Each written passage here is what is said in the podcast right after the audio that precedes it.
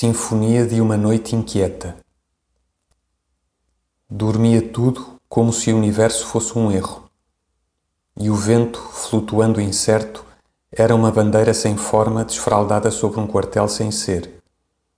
Esfarrapava-se coisa nenhuma no ar alto e forte, e os caixilhos das janelas sacudiam os vidros para que a extremidade se ouvisse.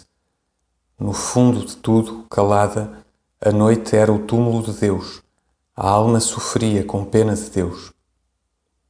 E de repente, nova ordem das coisas universais agia sobre a cidade, o vento assobiava no intervalo do vento e havia uma noção dormida de muitas agitações na altura.